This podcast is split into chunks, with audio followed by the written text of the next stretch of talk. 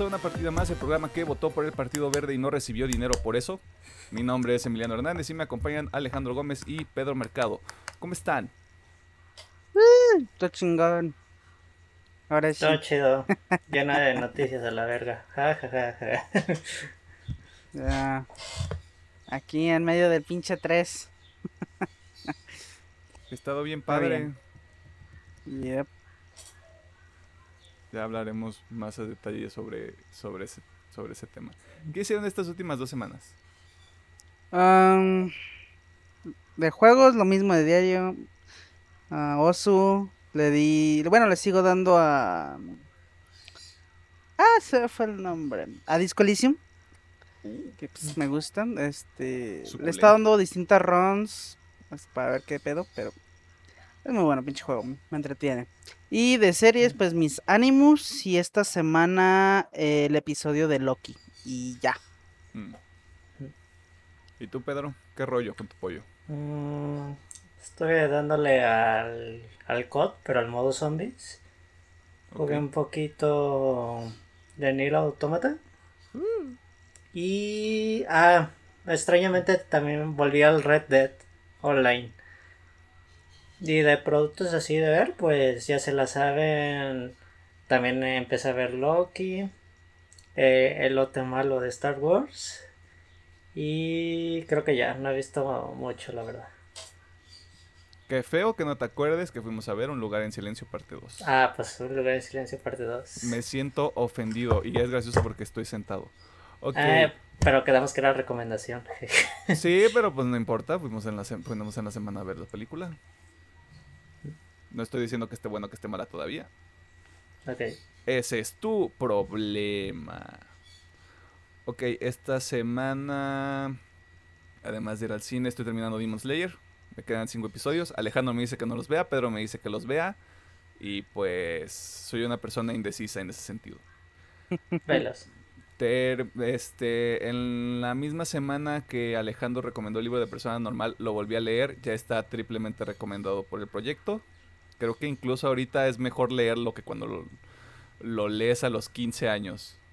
Porque hay, hay muchas cosas muy, muy profundas y que entiendes más con un poco más de experiencia en la vida, ¿no? Eh, ¿Qué más? Estoy leyendo Las batidas en el desierto de José Emilio Pacheco. Llevo como cuatro capítulos, es un libro muy chiquito. Yo creo que lo voy a estar terminando en la semana porque estoy en un trip de nostalgia ahorita. Eh, de jugar, pues igual lo mismo. Warzone, este, FIFA. Estaba jugando otra cosa en la semana. Ah, Squadrons. Sigo jugando Squadrons.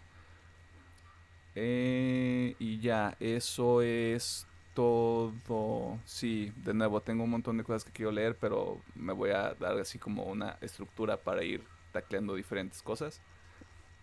Y ya, eso fue todo durante la semana. ¿Algo más que quieran añadir? ¿Algo, No, todo más que se, algo más que se acuerden, como haber ido a comer ayer, socializar. Eso es acá privado. Yo, me- yo me voy a dar el tiempo para exponerte que cometiste el grave error de pedir esa charola que no nos terminamos. Pues estaba buena. Ah, no, estaba buena. Todo bueno, sí. Estaba bueno. Ese mac and cheese. ¿Ya te acabaste lo que quedó, Pedro? Mm, No, todavía no. Mmm, ricolino. Ahí, ahí, para el rato. Es que sí, estaba, sí estuvo muy bueno, güey. Estuvo muy rico. Pero bueno, vámonos a la sección de noticias porque este episodio de esta semana va a funcionar de manera diferente. ¿Cómo? Quédense para averiguarlo. Y así es como generamos histeria y paranoia entre la gente que nos escucha. Bam. Yeah. Tan, tan, tan. Podcast 101. Doy clases los jueves, no cobro mucho. Fuímonos.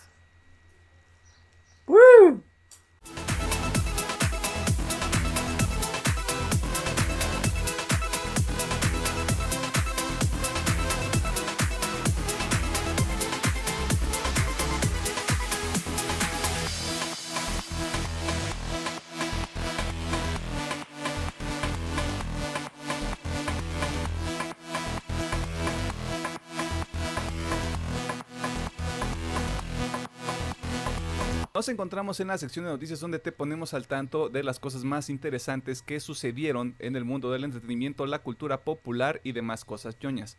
Pero esta semana lo vamos a manejar de forma distinta, ya que oficialmente comenzó lo que podemos llamar la extravaganza de verano. Porque no tenemos dinero para efectos todavía. Con diversos eventos dedicados a revelar proyectos en diversas industrias, por lo que hoy nos dedicaremos a platicar sobre lo que sucedió durante la semana Geek de Netflix. ¿Qué ocurrió durante los primeros dos días de esta serie de presentaciones, Alejandro? Uf, bueno, pues parece ser que presentaron mucha mierda ñoña. Sí. Y pues, y... ah.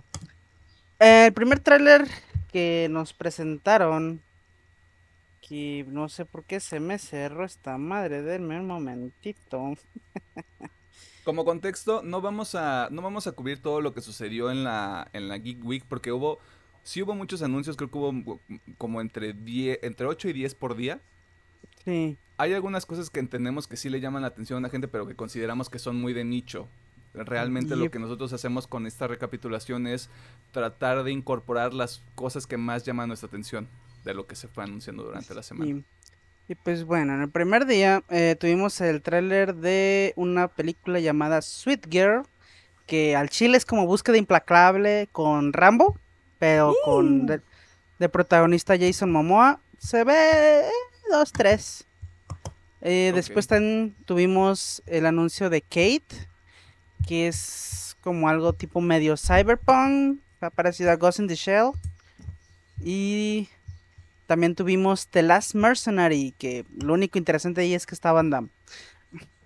Eh, Y también dieron más detalles, bueno, detalles entre un chingo de comillas de Valhalla, que es este, este nuevo universo, spin-off del mundo de Vikings, que aún no sabemos ni de qué carajos va a tratar, siempre dan cosas muy abstractas, así que, pues bueno, y todavía no hay fecha, así que pues, a esperar más noticias de Valhalla.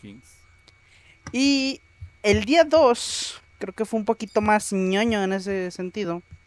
ah, tuvimos más información de Umbrella Academy, el cual primeramente confirmaron la tercera temporada. Ah, dieron obviamente de que ya están en- ya iniciaron las grabaciones y dieron a conocer nuevos actores que estarán acompañando a los que ya conocíamos. Y todavía no hay fecha de estreno, pero se calcula que por ahí de segundo trimestre de del 2022. Tuvimos imágenes de la casa de papel. Supongo que eh, Es la novela, es la novela.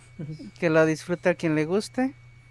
Eh, tuvimos también un vistazo de Sandman, un poquito más conceptual. Eh, todavía no, no nos muestran nada muy profundo, pero pues bueno, eh, tenemos este pequeño adelanto de, de esta obra de Neil Gaiman.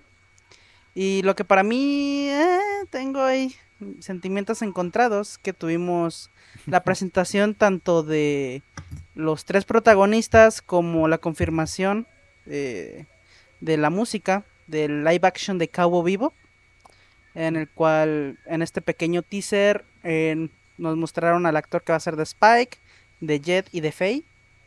Y obviamente diciendo que pues la compositora, la señora no, no, no, eh, Yoko Kano va a estar detrás de la música en este, en este live action. Así que si, si este live action sale cutre, al menos tendremos música muy buena. Oye, unas por otras, ¿no? Sí.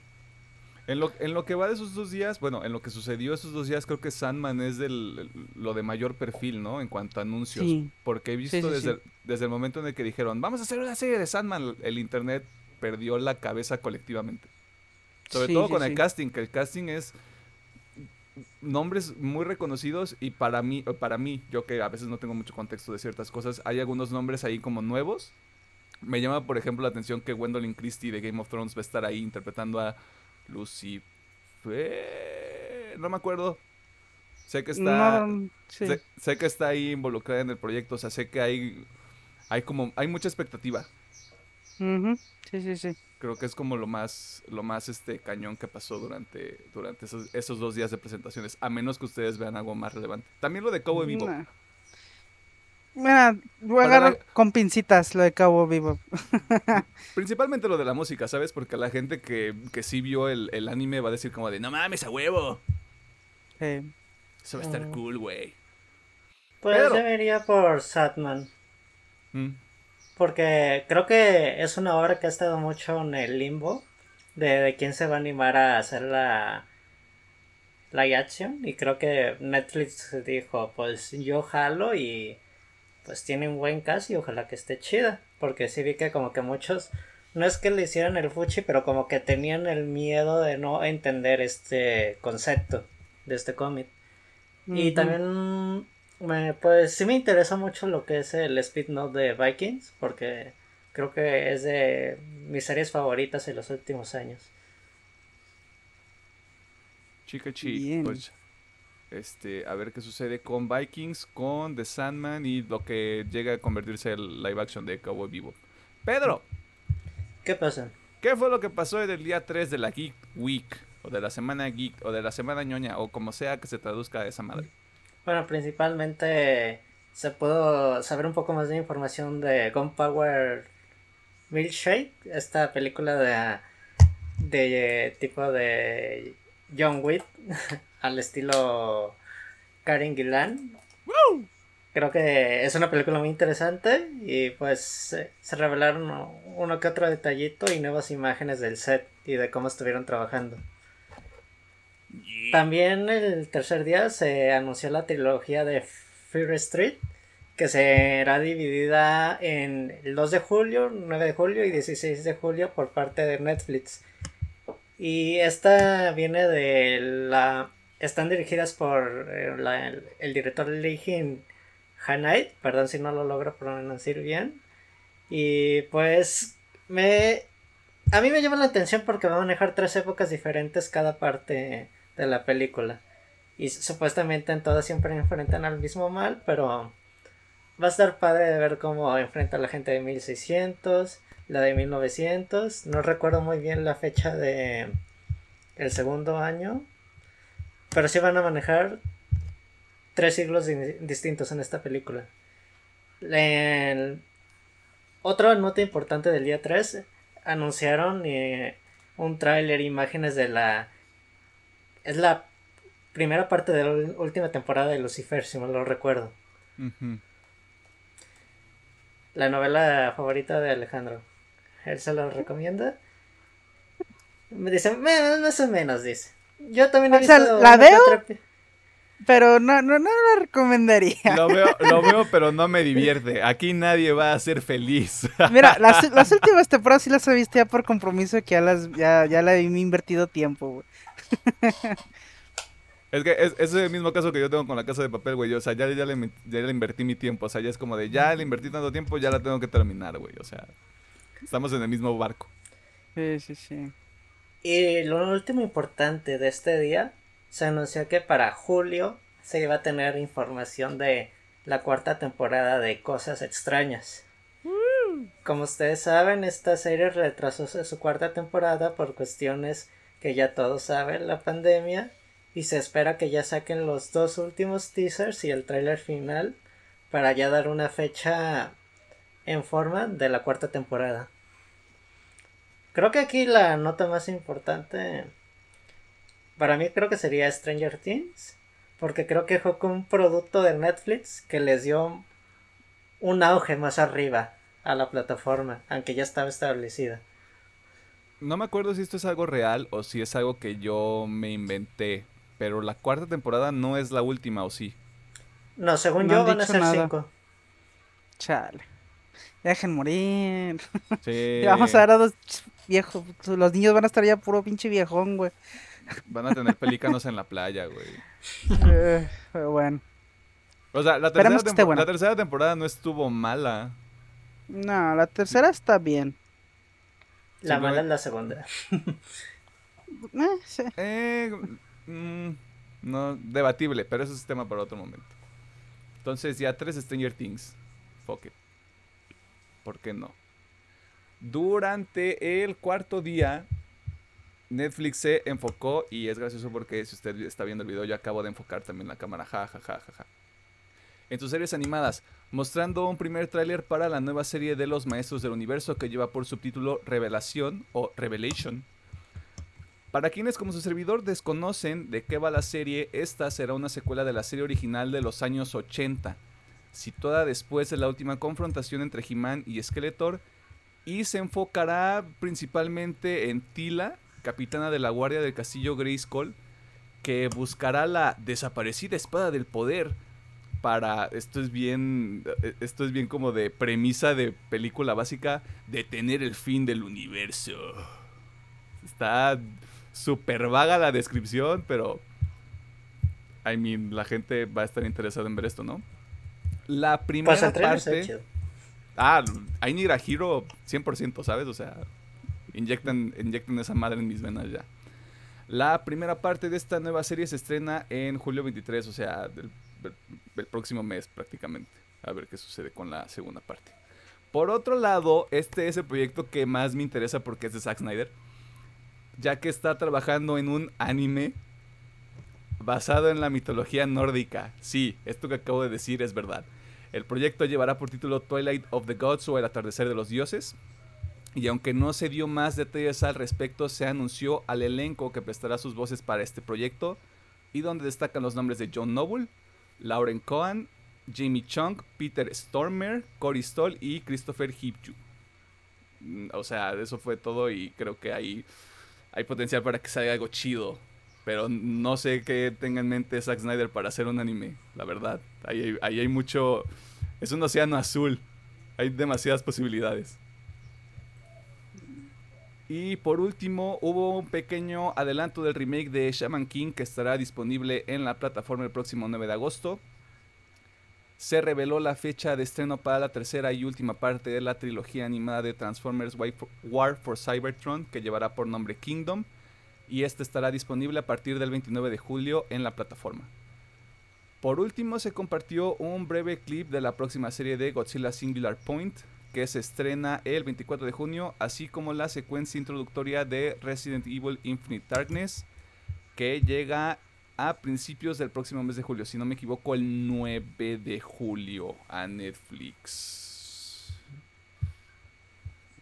Twilight of the Gods es el highlight para mí, aunque no haya nada. El misterio, el misterio me entretiene. Ah, yo creo que me voy por Resident Evil. Y también, de hecho, cabe mencionar que Shaman King, aparte de llegar a Netflix, va a llegar con doblaje al español.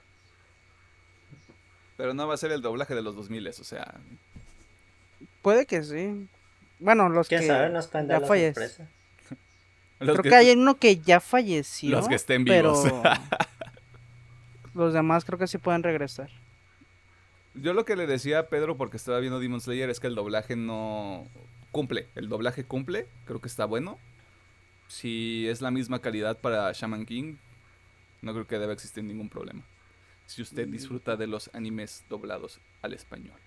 Yo me iría por Transformers y pues, también la serie de Resident. Lo cual le hago la mención que la, el producto animado de Transformers de la caída y guerra de Cybertron de Netflix sí está chido. Bueno, sí, por lo que estuve buscando, creo que esta de Godzilla ya no va por el mismo camino que las anteriores. Me Pero pare- si sí, yo también le echaría un vistazo porque las películas anteriores están buenas. Me parece que es una adaptación de un anime, de un anime, de un manga.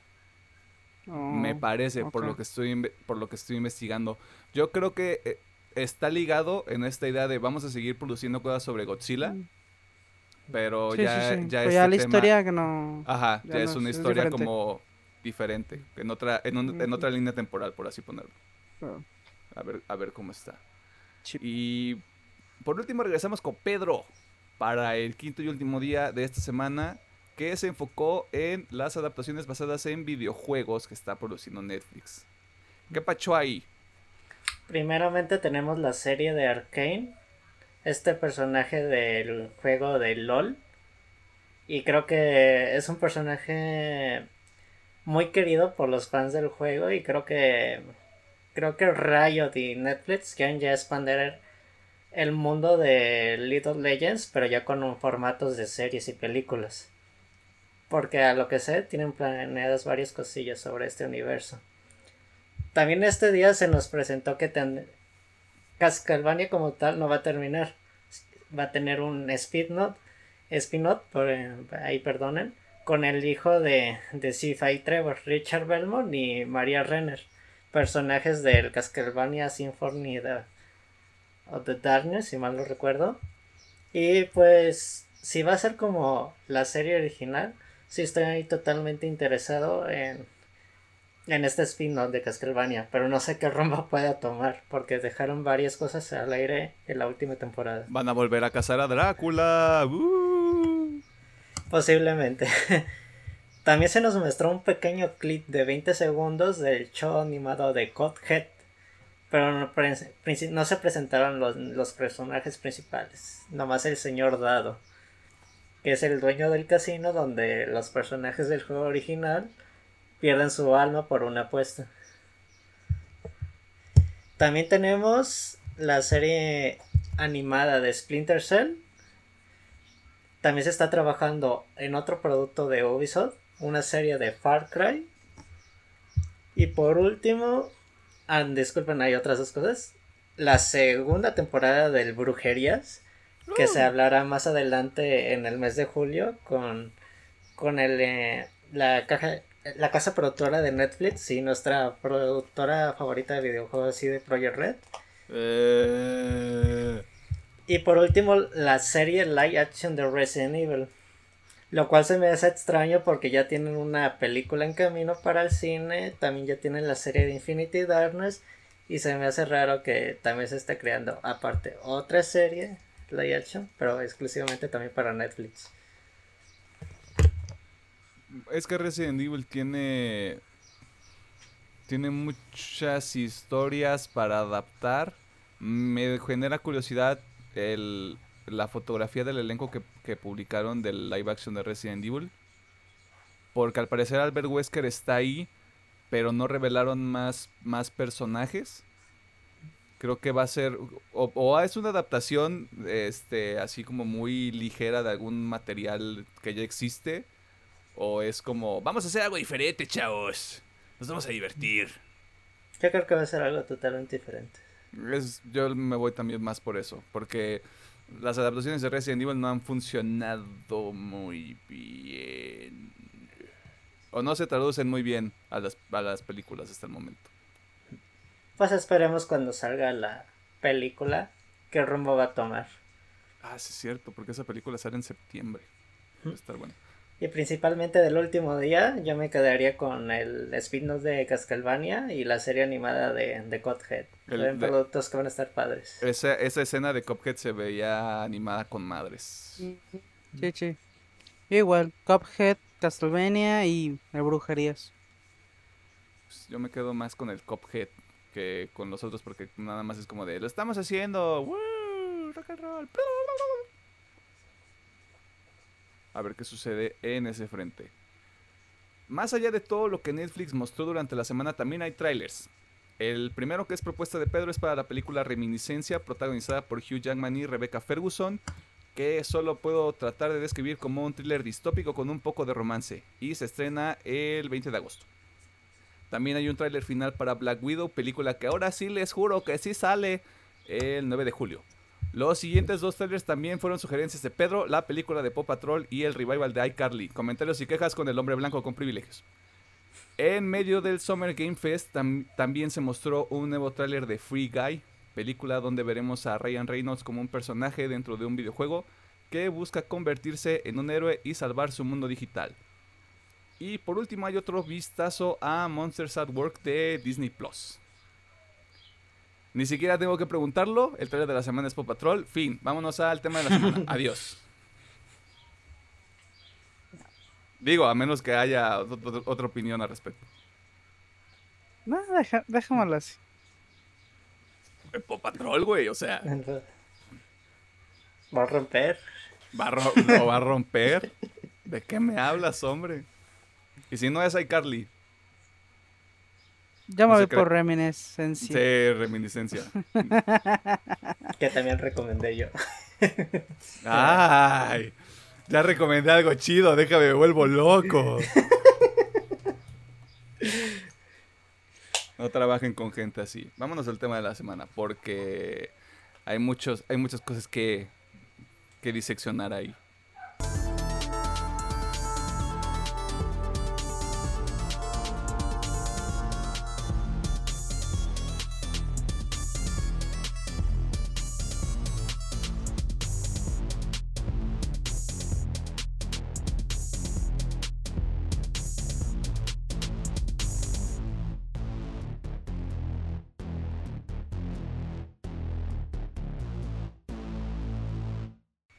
El tema de la semana y en honor a la extravaganza del verano, seguiremos platicando sobre dos eventos importantes que continuarán durante los próximos días.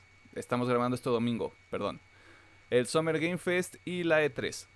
Eventos relevantes en la industria de los videojuegos que sirven como un escaparate para los proyectos en los que se están trabajando por parte de desarrolladores y distribuidores de distintos niveles. Para no aburrirte con todos y cada uno de los títulos que fueron mostrados durante ambos eventos, queremos compartir los que de forma individual nos han llamado la atención hasta el momento. De nuevo, estamos grabando esto en domingo. Perdónenos por no tener todo el evento. Así que, Alejandro, empezamos contigo. ¿Qué es lo que más te ha llamado la atención? ¿Qué fue lo que más te llamó la atención, mejor dicho, del Summer Game Fest? Para ir en orden Bien. cronológico. Del Summer Game Fest eh, me llamó mucho la atención el Metal Slug Tactics. O sea, este tipo de juegos que tipo XCOM no son lo mío, pero creo que le voy a dar una chancita a Metal Slug simplemente por la propiedad que ya se extrañaba. Ah, también este, este juego de Lost Ark, el cual parece mucho de ah, Valheim, que es otro que probé y me gustó, nomás que estaba medio early. Y pues bueno, espero que este esté bueno. Y pues obviamente el obvio, Elden Ring. Que... Obviamente. Es- obviamente está pinche hermoso. Eh, ya que yo sí me había creído los rumores de que está cancelado, así que el verlo fue de a huevo. eh, está vivo. Está vivo y está hermoso, así que pues. I'm a yo true hemos- believer. Ya, Praise the fucking sun, aunque no es la misma franquicia. sí. Y pues bueno, sí. Eh, Fueron esos tres. Tío Pedriñi, ¿qué te latió? Mm, aunque nomás fue un teaser, sería el spin-off de Borderlands. Mm. Donde yo creo que la principal. No creo que sea un personaje jugable, pero va a ser la narradora y ente principal del juego con Tiny Tina. Es lo que me, por lo que me late la historia. El segundo sería el juego del, de Sky, del Principito. Creo que va a tener una onda como de Journey y por eso me llamó mucho la atención. Y que va a tener un, bo- un bonito arte, supongo. Y para no repetir, yo diría que The Ash contra Evil Dead. Se me hizo interesante el juego. Más que nada por las gráficas, no, no tanto el gameplay. Aunque sí se ve brutal. Eso no, no lo voy a negar. Bien, bien. Ok. Bueno, yo me voy pues rápido y, y tupido, jaja, jaja. Eh, Tiny Tina's Wonderlands. Esto es nada más porque vi el nombre de Andy Samberg y pues yo soy fan de Brooklyn Nine-Nine. A ver de qué manera se, se incorpora él al proyecto. Y además pues está basado en lo que posiblemente sea el juego más popular de, de la saga de Borderlands. Así que hay, hay mucho potencial ahí. Igual que Alejandro Metal Slug Tactics, esto sí es puro factor nostalgia. Me, me, me gusta mucho que no sea literal un remaster o un remake, porque esos ya deben de estar ahí afuera. Ya se pueden comprar de seguro en, esta, en la antigua generación de consolas, si- no me equivoco. Y me parece una manera muy eh, creativa de traer esta franquicia a, a- estos tiempos modernos. Por el tipo de persona que yo soy, voy a mencionar el tema de la cuarta temporada de Call of Duty. Eh, me, me ha llamado la atención desde que salió Warzone cómo han decidido construir una historia a través, a través de un juego que a pesar de que el gameplay no te lleva así como a un, a un punto narrativo eh, importante, le dan, le dan este lore y le dan como un valor a que sigas este, participando y jugando en lo que sucede dentro del juego. Y el último que me llamó la atención es un juego independiente que se llama Tunic. Tiene esta vibra como de leyenda de Zelda, de descubrir ahí calabozos y niveles y también tiene elementos de acción. Se ve, se ve muy coqueto también, se ve muy bonito. Y a ver cuándo, está disponible y a ver cuándo sale. Es, en cuanto a independientes de que se, que se anunciaron en el Summer Game Fest, creo que fue el que más me llamó la atención. También tiene ahí algo de potencial en ese tema, en ese sentido. Vámonos al Ubisoft Forward. Alejandro. ¿Qué, di- qué- Mira. qué- qué mostró, ¿Qué mostró Ubi y te hizo decir, sí, a huevo, jalo? Al Chile nomás por poner uno, porque si va a ver bien triste no seleccionar ninguno. Puedes no decir, puedes Eh, decir que nada, ¿eh? Porque, o sea, sí, o sea, es que sí me interesa, pero todavía lo veo como que muy gris. Pero por el récord que tiene esta saga, creo que pueden hacer algo muy bueno. Y es el- obviamente el Far Cry 6. Se ve Ok. muy bonito. eh, hay cositas que me llaman mucho la atención, pero también hay cosas que "Ah, no me acaba de convencer. Pero de todo lo que mostró es lo que más tiene mi atención, la verdad. Ok. ¿Alguna cuestión en específico? ¿O es nada más como de, si tuviera que elegir, elijo Far Cry 6? Pues, norm- o sea, los Far Cry me gustan por la historia que manejan y normalmente me gusta cómo la llevan y obviamente los villanos, creo que es lo más emblemático de todos los Far Cry, excepto creo que el, el último, y creo que el último no pegó tanto. El eh, pero- Far Cry 5, el, el que es como Sí. religioso, ¿no? Sí, sí. Digo, el villano me- a mí me cautivó mucho, pero ya al final no pegó tanto, Ok, ya. pero sí, este, pues eso, o sea, en cuanto a jugabilidad, yo, para mí sí es muy basic. muy basic de, bueno, perdón para los fans de Ubisoft, pero casi todos sus juegos son lo mismo. Oye, pues, bueno. Eh, este, en cuanto a jugabilidad es más de lo mismo, pero la historia es lo que al menos creo que tiene de dónde agarrar. le da más, le da más dinamismo a una franquicia, pues. Sí, Aparte está el señor Exposito, que lleva actuando lo mismo desde hace un chingo, pero lo hace bien. Perdón, se llama Ghost Fring y hazle como quieras. Pedro, ¿Qué pasa? ¿qué mostró Ubisoft que te hizo decir, sí, Ubisoft, ten mi dinero? Mm, me interesó que recuperaran su IP de Rod Smith eh, con el Rod Smith Plus. Creo que sí le veo futuro al proyecto. Yo digo, a lo mejor y me animo a jugar este y aprender a tocar guitarra, nunca se sabe. Oye, Y el Rainbow Six Quarantine, ahora llamado Extraction por cuestiones muy obvias. El trailer se veía muy loco, pero lo que era el modo de juego sí me llama la atención del cooperativo contra alienígenas, monstruos, zombies, lo que sean. Y según yo va alineado con la historia de, de Division, de este virus que, que jodió a la humanidad. No sé si sea este lo correcto, pero eso me llamó mucho la atención. ok. Bien, bien. Creo que no, creo que no está tan ligado a The Division porque yo estuve jugando The Division 2 el año pasado y no había referencias sobre, sobre ese tema, o sea, como que no había intención de unir esos dos universos. Creo que si estuviera, si estuviera ligado a uno de forma directa es al es a Siege, porque los personajes son los mismos. Oh, O se toman personajes de ese universo pues para, para incorporarlos acá. Y habiendo dicho eso, pues sí, Extraction a mí me llama mucho la atención porque yo jugué Siege. Me gusta mucho que sea cooperativo, que ya no sea contra otros jugadores porque hay gente que te rompe el trasero muy rápidamente. Eh, puede ser una experiencia muy padre. Si no me equivoco, tiene crossplay o va a tener crossplay. Anunciaron que el Siege ya va a tener crossplay y este también. Órale. Ojitos para los dos. Este. Y aunque sí, sí está medio. Podría hacerse el caso de que sí está medio genérico en algún sentido. Creo que ahí el valor es eh, armar un equipo eh, e ir jugando y pasando este niveles más difíciles. O sea, ese es el, el valor de tipos de juegos como estos. Y yo creo que también que el Rainbow Six, el Siege, creo que ahorita es como que el juego emblema competitivo de Ubisoft, porque creo que el juego ya tiene 4 o 5 años que salió desde el mercado y sigue teniendo actualizaciones. 6. Se, olvide 6. De hecho, es de los pocos juegos que yo sigo su competitivo.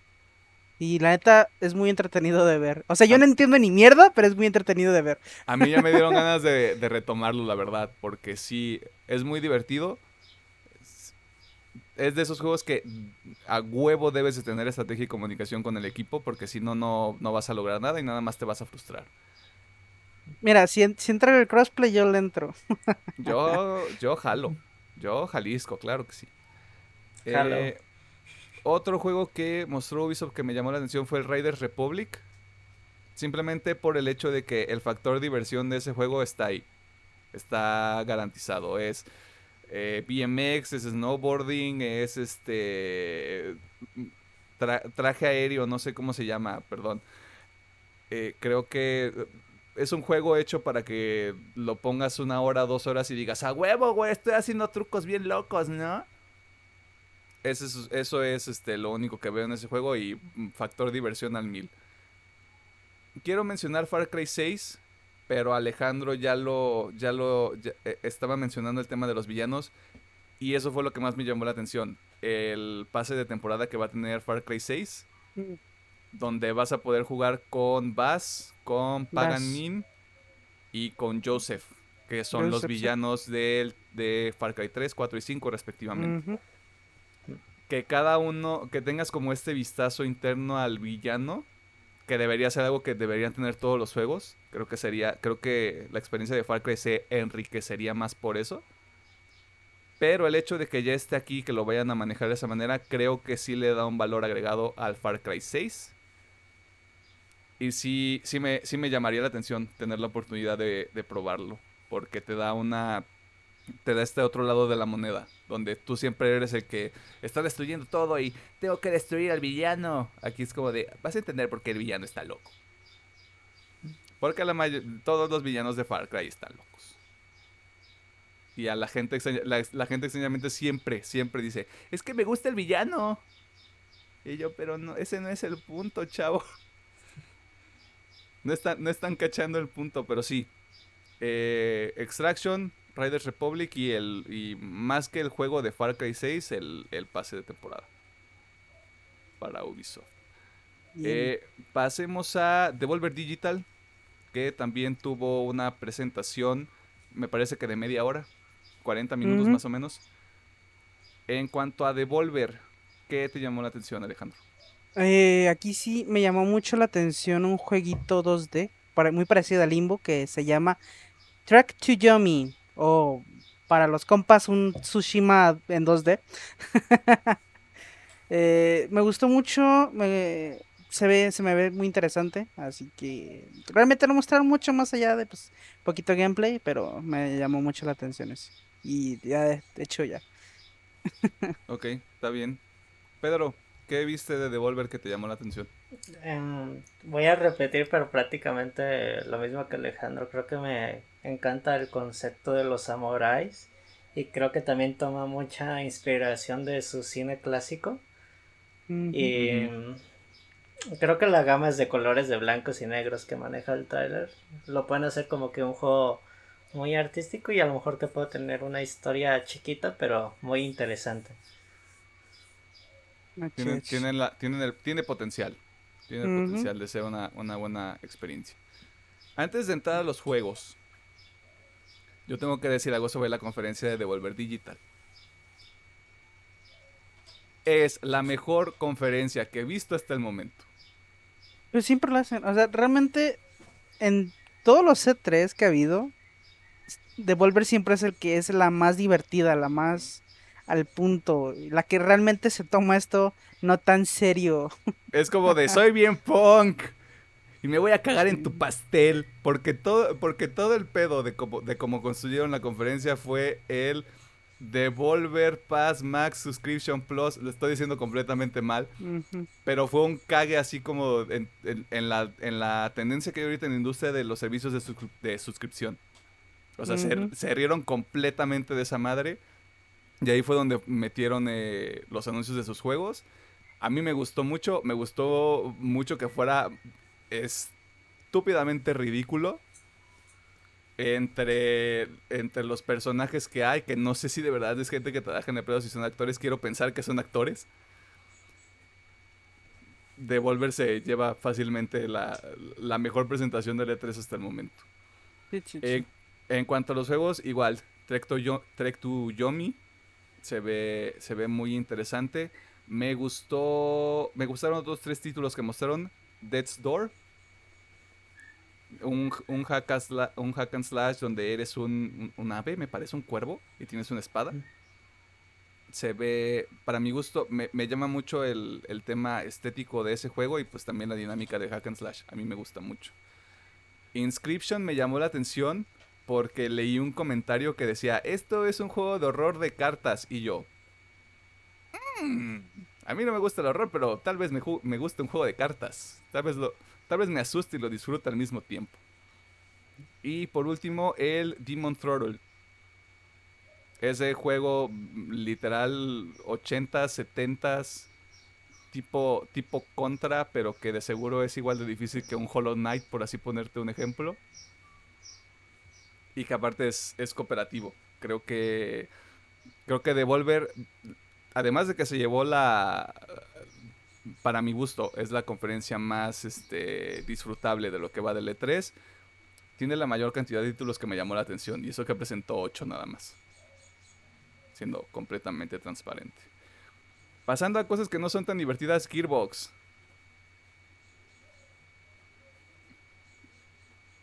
Sí, Next. eh, ese, es- ese silencio que acaban de escuchar es justamente lo que pensamos, bueno, lo que pienso yo que pensamos de Gearbox, pero a menos que haya algo que quieran rescatar de ahí. Nah, Mm, La neta, yo no. creo que nomás que hicieron jugar con con la idea de que iban a mostrar el tráiler de la película al final. Porque a cada rato la mencionaban, pero al final no pasó nada. No. De nuevo, es- ese silencio se lo ganó Gearbox, o sea. Next. La conferencia más grande, me atrevo a decir yo, de esta E3. Eh, Xbox y Bethesda, que anunciaron 30 títulos. La conferencia duró una hora y media, si no me equivoco, o sea, en tiempo general. Alejandro, ahora sí, si hay algo que te haya llamado la atención de la conferencia de Xbox y Bethesda, que acaba de suceder hace Ah, unas horas. Más horitas. Bien, aquí sí hubo varios. Creo que a mí esa fue la que más juegos me interesaron. Eh, me interesó el Stalker 2. eh, no he jugado el 1, no estoy familiarizado. Pero lo que me mostraron me gustó. Me recordó mucho a Metro. Y ese, ese, ese- esa trilogía me gustó mucho. Así que espero algo mínimo similar. Obviamente la secuela de A Plague Tale. eh, es un juego con una historia muy interesante. Así que pues espero más tornados de ratas. Volcanes de Este- ratas, hazers de ratas. Sí. Tornados de... Eh, yo en su momento no fui fan, pero cuando lo probé ya más grande sí me gustó, así que también estoy interesado por el Age. Obviamente. Esperemos que ten esté muy vergas. Y también el Atomic Heart, que es este Mm. Bioshock ruso. No sé qué pensar, pero me gusta, me gusta la idea. eh, se ve divertido, así que ok. Y al menos yo de, ok. Me gustó lo que mostraron de Halo. No cómo lo manejaron, pero me gustó lo que mostraron. Se ve mucho la mejora de lo último que mostraron. Eh, y me gustó, o sea, realmente estoy esperando ahora sí el Halo. Antes está como, ah, pues si sale chido, ojalá salga chido. Pero ahorita sí es como que, ok, quiero ya que salga Halo. eh, esperemos que sí cumplan con la ventana que dieron. Y esto ya los jugué, pero me alegra muchísimo que lleguen al Game Pass. Y desde ahorita se los recomiendo, jueguenlo el día uno que salgan. Obviamente Hades. es un win para Obviamente. todos. Obviamente Hades, tienen que jugar esa madre. Y el Yakuza Like a Dragon. Esa madre también. Bueno, este con un poquito, un pequeño asterisco. Si les gustan los RPGs, denle a Yakuza. Si no, pues sí se lo pueden saltar. Pero Si les gustan los RPGs con una cantidad absurda de contenido, y cuando, y Mm. cuando decimos absurda, absurda, es- es absurda. absurda y variada, Sí. es de juego para usted. Y aparte, Yakuza tiene un muy buen punto. Es una muy graciosa, no se toma en serio. No es como Final Fantasy que todo es drama. Los Yakuza es puro desmadre, pura fiesta. Así que es muy bueno. Pues, lo- que- de- o sea, per- perdón por meter este tema, pero nos decías ayer, o sea, nada más de las diferentes actividades que puedes hacer y que te consumen tiempo, Sí, fue como de, wow, o sea, tienes mucho contenido, pero hay un factor diversión involucrado. sí, sí, No es nada más como de, tienes un juego de 100 horas, ¡bam! Sí, sí, aquí es como de- Toma, perro, 100 horas. Sí, Te vas a divertir. disfrútalas. Sí. Sí, que pues sí. Y yo creo que pues obviamente, pues, para darle así como que la corona a alguien, pues creo que Halo, que eh, siento que les faltó un poquito más explotarlo, pero igual siento que pues la, la corona se la lleva Halo. Ahorita nos va a decir nuestro chico residente de Microsoft. Bien. Y hablando de... ¿Qué pasó, Pedro? Hablan- hablando de Stalker 2, hay, hay gente de, de los mismos metros que está trabajando en el 2. Y es un Ah. juego muy... El primero es muy viejo. Nomás está para PC y, y si mal no recuerdo, el primer Xbox. O sea que Ah, la Wow. madre. era un juego muy, muy de nicho. Así que ojalá que este le vaya muy bien porque sí se ve muy interesante el tema de la ambientación. Y sobre todo pues, que es en Chernobyl, ¿no? Ujú. Bueno, también para hacer menciones ori- honoríficas, creo que lo que me gustó también de la conferencia es que le dieron espacio a juegos muy chiquitos. Por ejemplo, eh, por ejemplo, Emiliano y yo, sí, em, tenemos mucha curi- curiosidad por el 12 minutos, Sí. que será repetir un load de load. Me imagino que hasta poder evitar el secuestro o la muerte de nuestra pareja. Creo que todavía está muy a- al aire cómo va a terminar el concepto o si va a ser rejugable hasta el fin de los tiempos.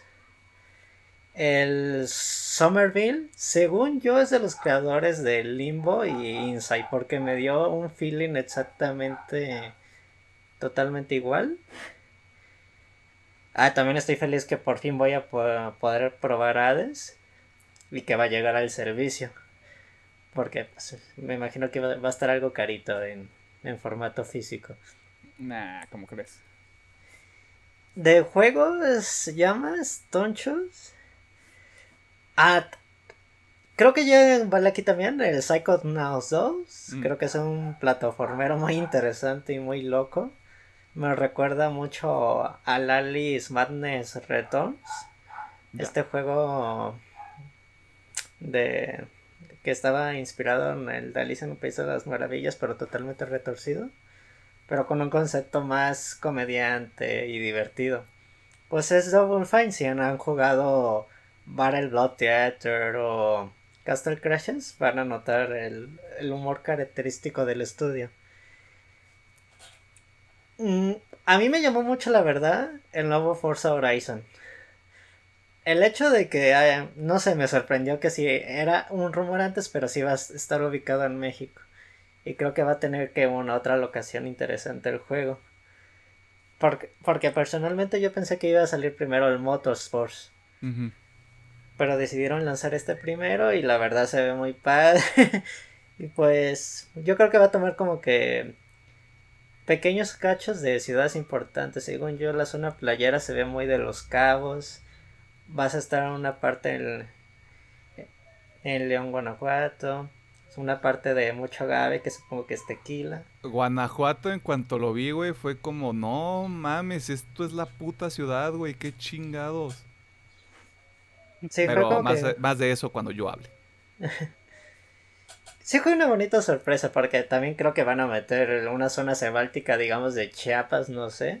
Va a estar interesante cómo va a terminar el mapa al final. Obviamente, creo que nomás porque soy fan, pero Halo sí es mi hit. Yo creo que no quieren mostrar nada ahorita de campaña para guardar un poquito más de expectativa para un evento. Pero ya viendo el tráiler de multijugador sí se nota que el juego ya se está mucho más pulido. Y se ve que va a estar muy divertido y me agrada la idea de que sea free to play el multijugador para que más gente se anime a jugarlo. De sorpresas interesantes, creo que también sería la Tony Her, el Bioshock, en ruso, y también en la Plague Tale, porque es un juego, el primero está muy padre, tiene muy bonita historia, esos, de esos juegos que te hubieras deseado un poquito más. Porque el primero era al estilo muy... No, la palabra no es de un estudio indie que ya está pasando... Ya quiere subir al siguiente nivel, al siguiente escalón para hacer juegos triple A o de mayor calidad.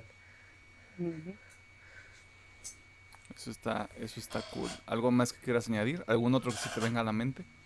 Mm, más que nada el el, el Bad for Blood me alegra que vaya a llegar a Game Pass porque sí es un juego multiplataforma. Ah, y el Battlefield, que pinche multijugador. Dije, Dios mío, ¿qué está pasando ahí? Sí, es mucha mamada lo de los tornados y otras cosillas, pero dije, yo sí quiero jugar esa cosa día uno. no, está bien. Mm, fíjate que a mí no me gustó tanto lo que presentaron de Battlefield porque yo esperaba algo más mm, como una partida, pues unos 10 minutos de gameplay, pero gameplay así seguido, no como con tantos cortes, porque mm, real, realmente pierde la esencia de cómo va a ser jugarlo. Creo que es como de, te vamos a mostrar puras secciones bien chingonas y vas a, vas a saltar de edificios de 200 pisos y vas a hacer rapel y vas a destruir cosas y te va a chupar un tornado y vas a terminar volando con tu traje. Es como de, qué padre. Ya estás aquí, haz un segmento de 20 minutos donde muestres toda la secuencia que te lleva a eso. Yo esperaba algo así para el, para el reveal del gameplay. De todas maneras, se ve muy chingón. Eso sí, no, no lo puedo negar. Eh, cosas que también se ven chingonas y yo lo tengo anotado específicamente por el aspecto técnico. Horizon 5, Forza Horizon 5. En el momento en el que te muestran un cuadro del juego y se traslada directamente al gameplay, me voló la cabeza. Ya, ya estamos realmente en la nueva generación de consolas. O sea, sí. Está, estuvo muy cabrón todos los ambientes que tiene el juego, todos los detalles que tienen los carros. Yo no soy fan de Forza. Pero el aspecto técnico de ese juego, madres. No sé cuánto tiempo llevan trabajando en, el título. Y el, y el, juego ya sale a finales de año, en noviembre 9. O sea, tiene un trabajo muy, muy cabrón, muy detallado. O sea, yo por eso lo tengo como un, un highlight o algo que, vale la pena tener en el mapa. Ya lo dijo Pedro, el juego de 12 minutos o 12 minutes. Porque James McAvoy, Daisy Ridley y Willem Dafoe están ahí en el juego. Es un concepto que me interesa mucho. A ver si sí dura 12 minutos. Jajajaja. Eh, Somerville me, llamó también la atención. es, Tengo miedo de que sea una historia triste. Porque es ahí post-apocalipsis. Eh, pero, y hay un perro y hay un niño, hay potencial ahí para que te destruyan completamente de forma emocional. Eh, me llamó la atención que anunciaron Diablo 2 Resurrected. Y va a ser exclusivo para Xbox y para PC, me parece, lo cual se me hace medio cutre. De la misma manera que la secuela de A Tale va a ser nada más exclusivo. Porque es una de las cosas que yo fueron de las cosas que a mí me preocupaban cuando Xbox compró a Bethesda.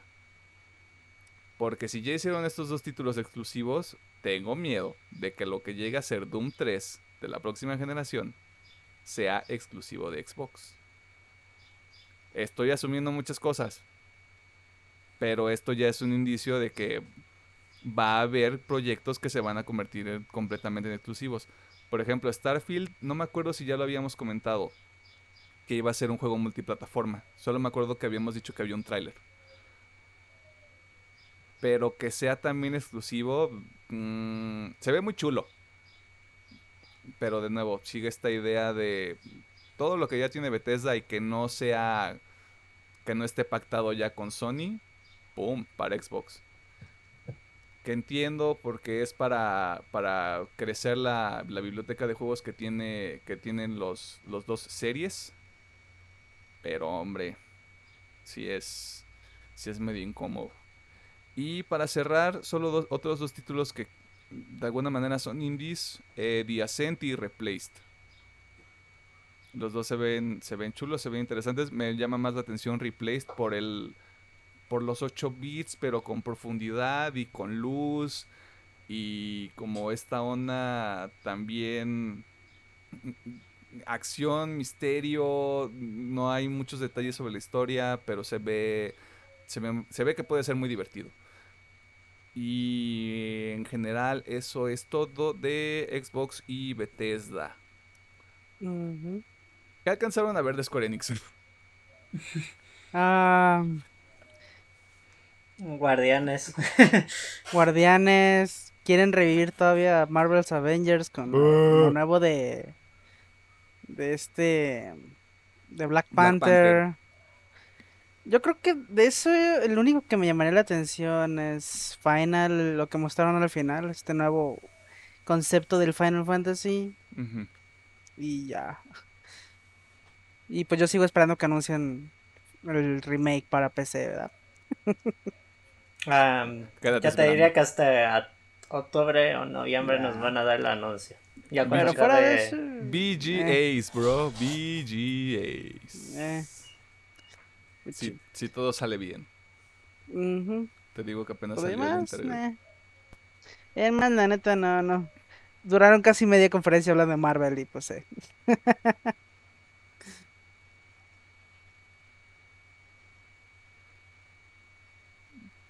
Tengo miedo de que el juego de Guardianes termine igual que el de Avengers. Ya, lo dije. Está grabado y está en el programa. En general, del, de lo que hemos visto ya del, del E3, ¿qué les ha parecido? Bien. Pero a secas. Ok. No ha sido la gran cosa. eh, obviamente se entiende porque es un nuevo formato. Pero no sé. Siento que muchos no estaban listos para mostrar cosas todavía y simplemente dijeron lo que tengamos, chinga su madre, sácalo. Eh, Digo, todavía no se acaba, todavía está este Capcom, está Nintendo, que Nintendo. puede dar la sorpresa, no sé. Pero por ahorita está bien, así, a secas. Ok. Tú, Pedro, ¿cómo lo ves? ¿Cómo lo has visto, Mm. mejor dicho? Mm, a mí se me hace bien el formato digital que manejaron. Por obvias razones, todavía no pueden volver a los, a los teatros o grandes exposiciones, donde estaba toda la zona de prensa y los fans gritando los trailers. Pero creo que de lo, a lo largo de ya casi el año y medio que estamos viviendo esto, creo que han aprendido a mejorar el formato virtual de las presentaciones. Por ejemplo, es algo que se le da muy mal a Xbox. Las últimas conferencias antes de estas sí estaban muy, muy cutres y aquí más o menos ya aprendieron a cómo presentar sus cosas y darle un plus a, su presentación. Mm, pues yo diría que está bien para hacer la primera E3 virtual. Porque no sabemos si realmente si el siguiente año va a ser otra vez virtual o van a volver al formato de de las grandes presentaciones en no sé si en Los Ángeles o por fin ya vayan a cambiar de la ciudad porque fue un alivio para la E3 que el año pasado se cancelara porque no sabía qué rumbo iba a tomar la, la pre- el evento en general. Sí, claro. Yo creo que la, la cosa que tenía en contra esta edición del E3 era qué iba a suceder. Había, había mucha, ya lo habíamos comentado, había mucha expectativa alrededor del evento como tal. Y ver que realmente qué iban a mostrar. En términos generales, creo que el Summer Game Fest se enfocó mucho, se los platicaba yo. Yo entré con la idea de que iba a haber mucho anuncio de AAA. Eso es completamente mi responsabilidad, por lo que se me hizo que el Summer Game Fest sí quedó un poquito escueto. El, el peor, el peor, este, mm, eh, la peor presentación de este momento, desde mi punto de vista, Gearbox, definitivamente. Creo que Xbox Xbox tenía potencial para hacer algo realmente eh, dominador. Sí, sí, sí. Por algún motivo no lo hizo. Pedro ya lo mencionaba antes de que empezáramos a grabar. No hubo nada de Hellblade 2. Que fue una de las cartas grandes que decidieron utilizar en los BGAs del año pasado, de hace dos años. Que fue como de estamos haciendo esta madre y esta madre se va a ver cabrona y va a ser 4K y no sé qué. Sí, sí, sí. Este era, este era un buen momento para poder mostrar ese juego y poder mostrar otro tipo, otro tipo de títulos. Está muy variado lo que ya mostraron en el E3, lo cual está muy chido.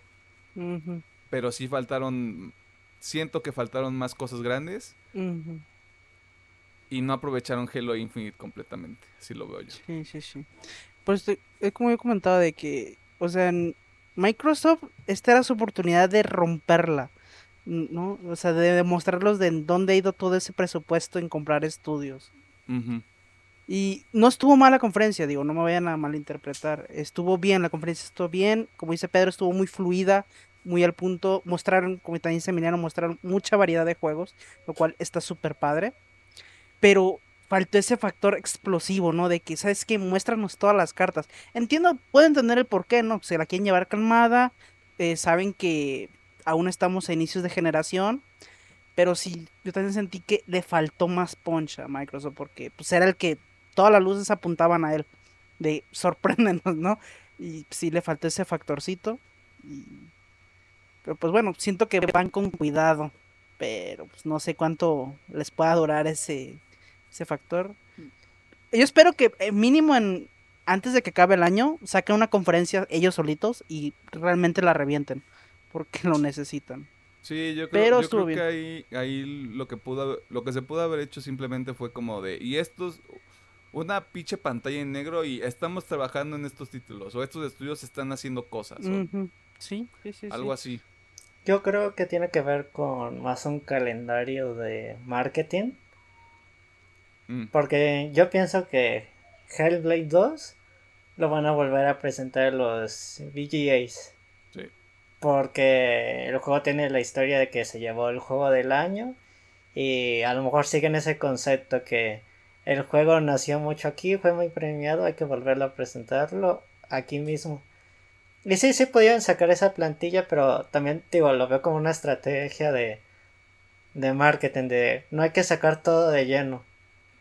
Vámonos así en espacios cortos de lo que, por ejemplo, sí me gustó esto que todo lo que sacaron dijeron es 2021 lo que queda y 2022. 22. Ujú, Sí, sí, sí. Si acaso hubo un juego que no dieron fecha y creo que fue la Tomb Raider, no sé si me equivoco o, O fue creo otro. el, el jueguito este que tipo ánimo, no, ese sí no recuerdo, Ah, ya, ya, ya, que ya, lo anunciaron para 2023, creo que fue el único que así muy lejos.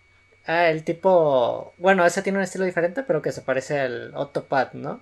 Ándale, en sí, estilo. sí. Sí, sí, sí. Creo que fue el Ah, único que sí, muy a lo El lejos. de Eiyuden Chronicle.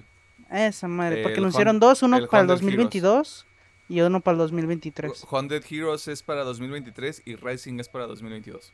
Ujú, Sí. sí, sí. Yo creo que no, no, no se habría presentado ningún inconveniente si hubieran mostrado más títulos que fueran a salir en 2023, porque ya se ha hecho antes. O sea, el año pasado anunciaron títulos de 2022, por ejemplo. Bueno, es que también lo siento de que seguimos en pandemia y no sabemos si las fechas pueden seguir cambian- cambiando todavía. Sí, sí, sí. Es, es muy probable que fechas que ya anunciaron ahorita cambien. Por ejemplo, la fecha de. Stalk- de Stalker 2. eh, no me acuerdo cuál otro tenía una, una fecha ya establecida que fuera del próximo año, porque me queda claro que los de este año van a salir sí o sí. O sea, ya están listos para, para empaquetarse y para venderse a las masas. No me sorprendería que hubiera un retraso como de un mes o dos meses para juegos como Stalker 2. No porque, no porque, o sea, lo requiera, sino porque hay que arreglar cositas, hay que pulirlo, bla, bla, bla, bla, bla, bla. Porque pandemia. Dan otra cosita. Siento que hubiera ganado más si hubieran dado una fecha exacta para Halo. O sea, está bien de ir una ventana de lanzamiento, pero siento que sí les faltó tan ese... ¿Sabes qué? Tal día vamos a tener Halo. Te voy a aventar una teoría loca. 20 aniversario. No, ¿No? se lo están, se lo están jugando, no lo están revelando. Porque yo creo que existe la posibilidad de que lo vuelvan a retrasar. Es que puede ser. Digo, sería doloroso por, como dice Pedro, el aniversario. Pero puede ser, porque es que se me hizo muy raro que no anunciaran fecha y nomás dieran Sí. una ventana. Es como, ¿por qué? Yo, o sea, a este punto sí sería, sí estaría medio cutre que lo retrasaran y no saliera para el 20 aniversario, definitivamente. Pero hay que considerar la escala del juego. Ya, es free, ya es free to play. El multijugador y la campaña van a estar disponibles desde el día 1 que salga. Eso quiere decir, tienes que dejar esta cosita corriendo, güey. Chingón para cuando salga porque no queremos pedos. Sí, sí, sí. Porque ese juego, ese juego es insignia para el, para el próximo año de, de Microsoft. Por eso digo que no se me haría descabellado más retrasos. Uno. Y que Puede salga. Y que salga, por ejemplo, en marzo del próximo año, que no se me hace una mala fecha. Febrero o marzo. Para no competir contra el Ring.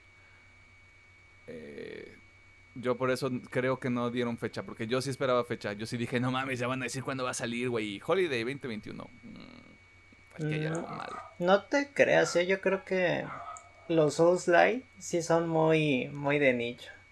No, no creo que tuvieran esa Han bronca. crecido, han crecido bastante, pero crecido. sí, todavía siguen siendo muy de nicho. O sea, no por nada hubo tanta controversia con Sekiro, ¿no? Porque mucha gente quiso entrar y fue de, ay cabrón, mejor no.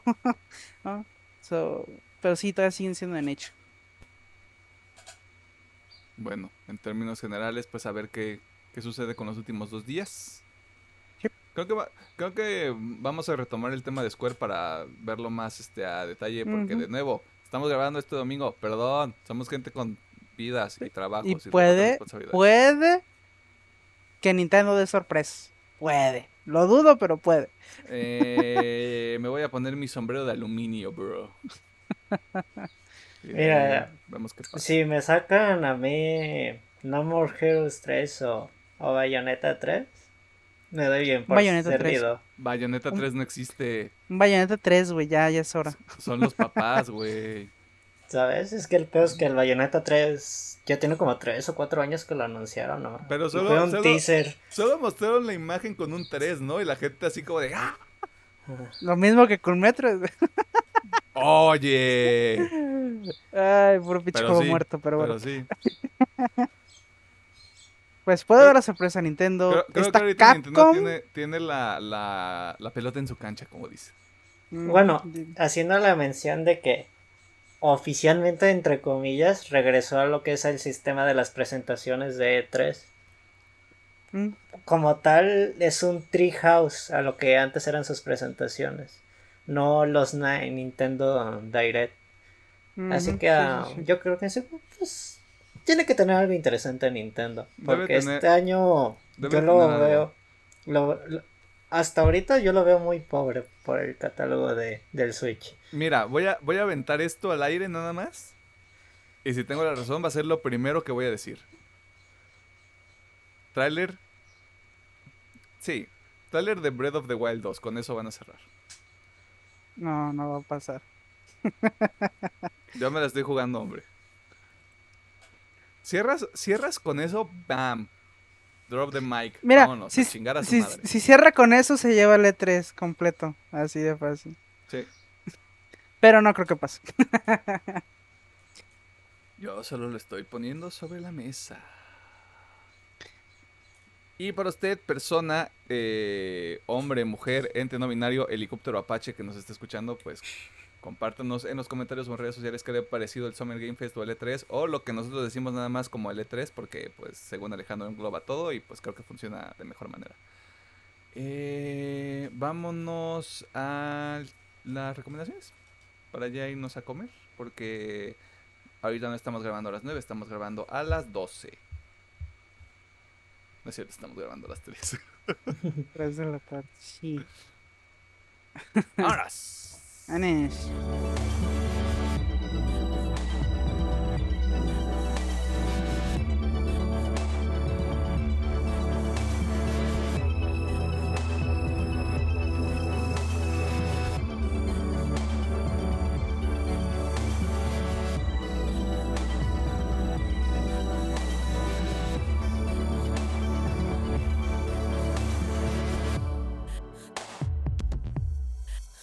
Nos encontramos en el cierre del podcast y en esta sección se me estaba olvidando la palabra. Nos enfocamos en recomendarle a usted de nuevo, hombre, mujer, eh, helicóptero Apache, persona que no distingue de géneros, contenidos, propuestas que nosotros consideramos que le pueden agradar. Alejandro, tú no tenías recomendaciones la semana pasada, pero ¿qué sucedió? Ahora Bien, tienes dos eh, recomendaciones. Esta semanita salió un single de una chica llamada Olivia O'Brien eh, haciendo colaboración con el, para mí, artista más chingón que tenemos ahorita, que es Oliver Sykes de Bring Me the. Horizon, el Oliverto. Eh, y la canción es No More Friends. Es una canción muy pop rock, pero me gusta y obviamente me gustó como eh, es la colaboración con Oli, así que pues, se la recomiendo. Pero sí, es una muy. ma- no es tan metal como hemos recomendado otras veces, es muy pop rock. Mainstream, mainstream. Sí, es muy pop Dije- rock normalito. digerible, digerible para Sí, quien lo muy quiera digerible, escuchar. pero está buena. Me gustó. eh, tiene un. Ah, un coro muy pegajoso, muy pegadizo. Así que. Y pues está el Oliverto, así que pues. Oye, Doblemente recomendada. Está buena, está buena la rola. Y aquí intentaré ser muy breve porque siempre me extiendo mucho con este tema. Eh, voy a recomendar Cabo Vivo. Tanto por el anuncio de live action, que lo que quiero hacer es atraer la, la atención hacia pues, la obra original. Así que si sale el sale un sale muy cutre live action, pues bueno, mínimo atraigo la atención a, a donde Siempre- importa. siempre tendremos París. Sí. Uf, ¿qué puedo decir de Cabo Vivo? Eh, cuando hablamos de Avatar, yo dije que estaba en mi top 3, top 5. Mi top. 1, sin dudas, es Cabo Vivo. Es- A mí personalmente me pegó mucho cuando la vi. Yo la vi por ahí del 2010, 2012, por ahí. A la madre. Y me pegó mucho. eh, y a la fecha, la veo cada que puedo. Pequeña hipnosis sin dar mucho. eh, es básicamente es una serie episódica al estilo western en el espacio. En el cual seguimos las aventuras de un grupo de cazarrecompensas. Y básicamente nos los van desarrollando episodio tras episodio. Eh, Cowboy Bebop es muy especial porque no hay nada igual allá afuera. Y se lo dice a alguien que lleva viendo anime mucho tiempo. No hay nada hasta la fecha que se compare a Cowboy Bebop en cuanto a originalidad. Eh, es una serie que tal vez con los estándares actuales ya no brille tanto como brilló hace años. Pero igual, como dije con Avatar, es de esas series que se tienen que ver. Sí o sí. Te guste o no, el anime o las series animadas son de esas series que son muy recomendables y muy ligeritas para cualquier tipo de público. Y si mm, de plano no te gusta el anime, sabes que a mí no me gusta nada esa madre, porque pues son caricaturitas, ¿no? Mínimo, escúchense el soundtrack, eh, como lo mencioné en la noticia, eh, la señora Yoko Kano es súper talentosa y el soundtrack, y no me refiero nomás al opening y ending, sino todo en general, todo el soundtrack es buenísimo. Quémense lo que si no me equivoco está en Spotify. Dense, está súper bueno. Y no voy a decir más porque de esta serie se disfruta más men- mientras menos sepas de ella. Mientras más no desconozcas, sí, más la vas a disfrutar. Va. Así va, que va, va. Cabo Vivo, tío, para mí es lo mejor que hay allá afuera. Así que pues dénsela, ¿no? Lo mejor, lo mejor que ha existido. Al menos lo más único. en, hablando eh, de anime, pues, ¿no? Es lo más único que por ahí, por ahí fuera. Eh, O, o sea, nada más para, para profundizar un poquito más en esta parte. Ubi- ubicas cuando hay ciertos libros que, que la gente te dice, tienes que leerlos. Sí. Tú lo pondrías, tú pondrías Cowboy Vivo en esa categoría de estos son los. Aunque no te guste el anime, jamás te hayas acercado en ninguna capacidad a este tipo de contenidos. Cowboy Bebop sería una de las cosas que tú dirías, velo, güey. Sí, sí, sí, sí. Junto con. Avatar, la verdad sí. Es. Ah, es- ah, sí. Voy a dejarlo en sí, O porque si sea, no me voy eh, a extender. Sí, o sea, en cuestiones de animación tú dices, ¿sabes qué? Si jamás te has expuesto a este tipo de contenidos, vete Avatar, vete Cowboy vete, vete Sí. contenido número 3. Sí, sí, sí. Y a partir Es- de eso tú decides si sí o si no te late. Sí, sí. Yo creo que. eh, De hecho, esto me lo han preguntado algunos amigos y es de. Si yo quiero entrar al anime, pero realmente no quiero ver algo así super ánimo, no sé, como Demon Slayer, algo así muy exagerado, ¿con qué puedo entrar? Yo normalmente me voy a las básicas, ¿no? A lo antiguito, ¿no? Lo que es Cabo Vivo, eh, Avatar, eh, Full Metal Alchemist, que son series muy ligeritas y que la gente que no está acostumbrada puede entrar. Y sí, pues obviamente Cabo es, es, es- y aparte tiene una trama muy interesante. Si conectas mucho como yo, te va a doler en el alma. Pero chico. Ok. Va que va. Entonces, No More Friends de Olivia O'Brien con el Oloberto. Alberto y Cabo Vivo.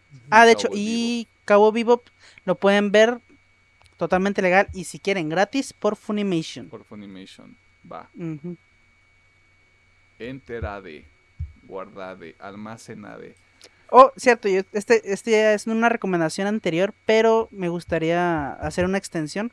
Ya había recomendado eh, el anime de Wonder Egg Priority, Sí. pero había dicho que solamente estaba en Funimation Estados Unidos. Pues ya no.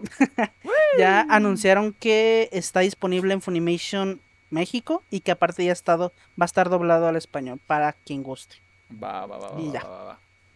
Ok. Wonder Egg Priority, Cowboy Bebop y No More Friends de Olivia O'Brien. Sí.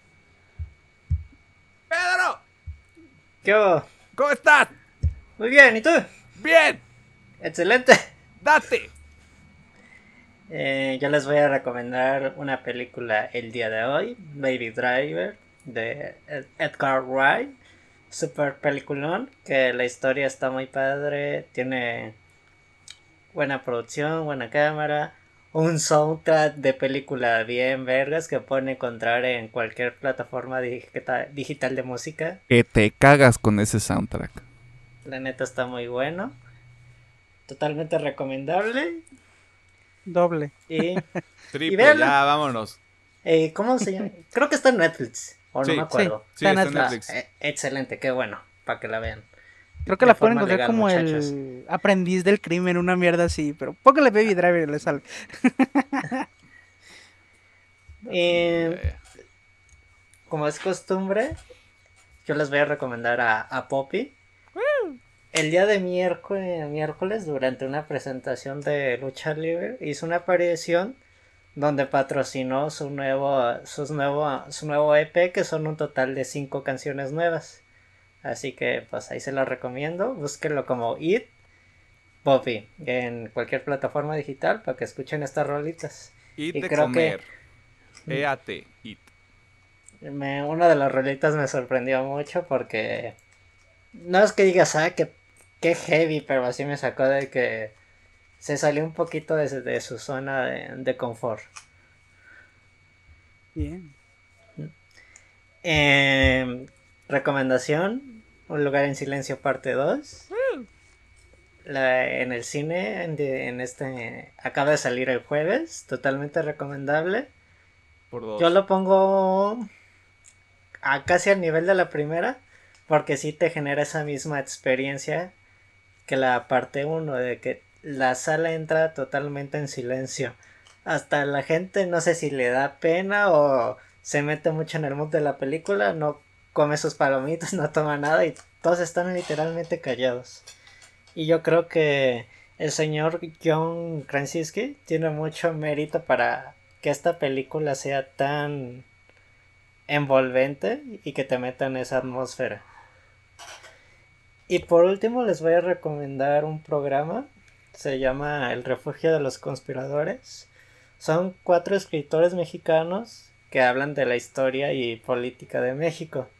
Entre ellos está Benito Taibo, que aquí ya todos lo conocemos. Máximo respeto, señor Taibo.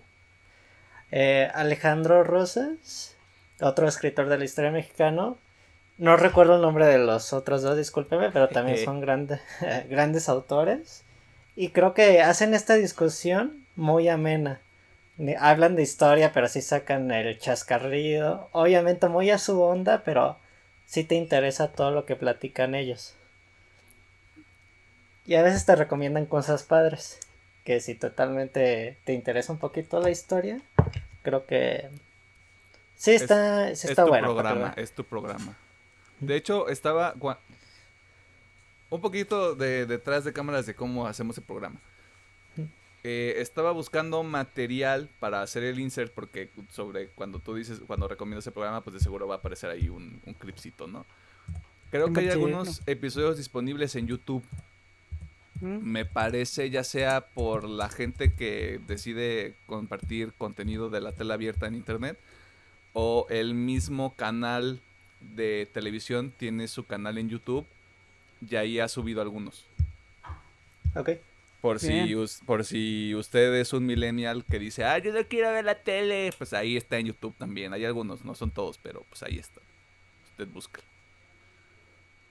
Entonces, el EP It de Poppy, Baby Driver, Un lugar en silencio parte 2 y El refugio de los conspiradores. Así es. Wow, qué punk. Ah, ya, disculpen, los otros dos autores son Isabel Revuelta y Francisco Martín Moreno. Ahí está. Para poner contexto. Son, son los cuatro participadores en ese bonito programa. Yo tengo una serie de recomendaciones muy eh, mm, este, ecléctica. Primero les voy a recomendar tres canales de YouTube. Dos, dos tienen una temática similar. Uno es Cinema Wins, el otro es Gaming Wins. Los dos son básicamente lo mismo. Son, o sea, son, son entidades separadas a pesar de que el concepto es, es similar se dedican específicamente a eh, resaltar cosas positivas o entretenidas, eh, eh, cosas que merece la pena reconocer de una película o de un juego. En el caso de Cinema Wins es, un, es una persona que ya tiene millones de suscriptores en YouTube, o sea, es, es, contenido como muy, muy wholesome. Ahorita que el mundo le gusta mucho utilizar esa palabra y buscar ese tipo de, de contenidos porque es, es, es la contraparte de este otro canal que se llama Cinema Sins. De encontrarle como defectos a la película o de encontrarle inconsistencias. Que a mí me parecía muy interesante cuando salió, pero ahorita ya se me hace que, lo que se hace de manera muy forzada. O ni siquiera de una manera muy, muy consciente. Por eso el de, cine, el de Cinema Win se me hizo como una, una alternativa muy, muy valiosa. De, la misma manera que, Gaming Wins, ese creador de contenido tiene, me, animo a decir que menos de 100 mil suscriptores en, YouTube. comenzó a subir videos el año pasado, mediados del año pasado. Pero también está chido, porque e, e, ese análisis, ese desglose que hacen de ciertas cosas, ya sea narrativa, estructuras, guiones, personajes, te da una visión más completa de, los productos que tú consumes y que te gustan. Eh, el tercer canal que voy a recomendar, no sé si me estoy disparando en el pie con esto, pero Sasha Gray, ya, lo dije. Eh, el de YouTube, claramente. El de YouTube, claro, o sea, no voy a profundizar. Eh, extrañamente me salió en, la sección de recomendados por, por algún motivo. Eh, y se lo, se lo comentaba Alejandro en algún momento. Mm, me llama mucho la atención que un personaje que saltó de una industria a otra, no voy a profundizar más, haya generado una comunidad positiva en el lugar, en el lugar tan hostil que puede ser a veces el internet. Eh, el contenido que en específico me, me, llama la atención es todo este tema de cocina que hace. Porque ha cocinado platillos mexicanos y pues la neta sí se ve bien rico. Y aparte yo he aprendido muchas cosas. Es como de yo ya hacer... En teoría sé cómo preparar ciertas cosas, simplemente no lo he llevado a la práctica. Y pues también hace transmisiones en Twitch, ¿no? No hace transmisiones en Twitch como ustedes creen. O son juegos, o cocina, o. Just chatting. cosas que no. Este. Cosas de mero entretenimiento sano.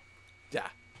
Bueno, yo creo que es interesante porque la señorita supo quitarse su perfil anterior y se da uno nuevo donde totalmente todo su público y comunidad es de, ah, qué chido, la, la Sasha anda jugando al Resident, o sea, anda haciendo unos taquitos al pastor acá, bien cool, y se pone a cotorrear con la banda. Sí, o sea, el, el tema de la, de la transición, a pesar de no haber visto ese proceso como tal, es, primero, sí es interesante y es digno de reconocerse, porque de nuevo, me llama mucho la atención como un personaje de ese tipo pudo trasladarse al, Bueno, se mantuvo en el mundo digital, pero se reinventó. Creo que esa es la palabra más apropiada para este caso. Y lo ha hecho de una manera que ha traído una comunidad de gente que es como de, ah, pues lo que hiciste antes nos vale madre. ¿Por qué lo mencionaríamos cuando ahorita lo que haces es otra cosa y aparte es, es de calidad, vaya? Eh, obviamente voy a mencionar, voy a recomendar otra película de Edgar Wright. ¿Sí Edgar Wright? Espero que sí. Eh, Scott Pilgrim contra el mundo, también la encuentran en Netflix. ¿Y por qué les estoy recomendando esta película? Porque por fin Dios ha escuchado mis plegarias y no tengo que poner SoundCloud para escuchar esta canción. Hay una versión alternativa de Black Sheep, una canción del grupo Metric, donde eh, Brie Larson que también aparece en esta película, esta película de Scott Pilgrim. Eh, es la vocalista del grupo, simplemente por esa canción. Y pues está bien chido, ¿no? La Capitana Marvel ahí cantando y el, y el, Superman desde el 2006 tocando el bajo, ¿no? Eh, eso está bien chido. Y por último quiero recomendar un podcast porque sí, aquí también recomendamos podcasts.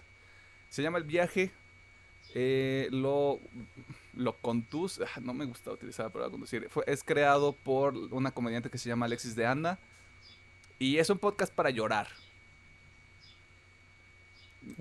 Un poquito más eh, de detalle, eh, la, la conductora, no me gusta usar esa palabra porque no sé si es como lo más apropiado, habla con personas pues de diferentes rumbos de, de la vida, obviamente gente del entretenimiento, pero más allá de cotorrear, sí le, sí le, sí profundiza un poquito más. Es como este lado de vamos a convertir este personaje público en un personaje humano.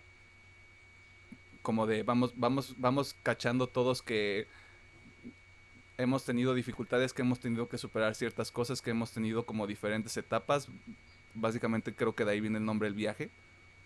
Y está, está muy padre, es muy valioso. Le da otra, otra otra imagen a gente que, que sigues y que puedes decir, ah, pues está bien chido lo que hace y, y pues de seguro ha de ser bien cagado y siempre ha de estar feliz todo el tiempo. A veces sí, a veces no. Es de esos, esos, contenidos que si hubiera más, estaría bien chido. Así que el viaje de Alexis de Anda lo encuentran en, aquí en YouTube, lo encuentran en Spotify y cualquier otro lugar donde escuchen cosas. Y eso es todo. Y si usted se pregunta por qué no grabamos la semana pasada, pues surgió algo. Puede volver a pasar. Oh, sí. no, yo dije, puede volver a pasar. O sea, ah. somos, un, somos, un, programa punk. Votamos por el verde y somos un partido punk. Es que entendí, no volverá a pasar yo. ¿O ah, sí? no, sí, sí, sí definitivamente va a volver a pasar, ¿eh? Sí. Miren, aquí alguien se puede enfermar, se le puede la luz a cualquiera de nosotros, puede presentarse una emergencia, etcétera, etcétera, etcétera. Tal vez hagamos episodios de dos personas, tal vez incluso hagamos episodios de una sola persona, quién sabe. De nuevo, todo puede pasar. Chingue nunca su madre, sabe. chingue su madre, pinche gobierno puto. Segunda vez que lo digo. Chingue su madre, pinche gobierno puto. No un personaje, no una persona, el gobierno. Pensamiento final. Palabras finales. No quiero que 3GB me demande. See you, Space Cowboy. Referencia a Cowboy Bebop. Eh. See you, Space Cowboy. Eso fue todo. ¡Vámonos! A comer. A mimir.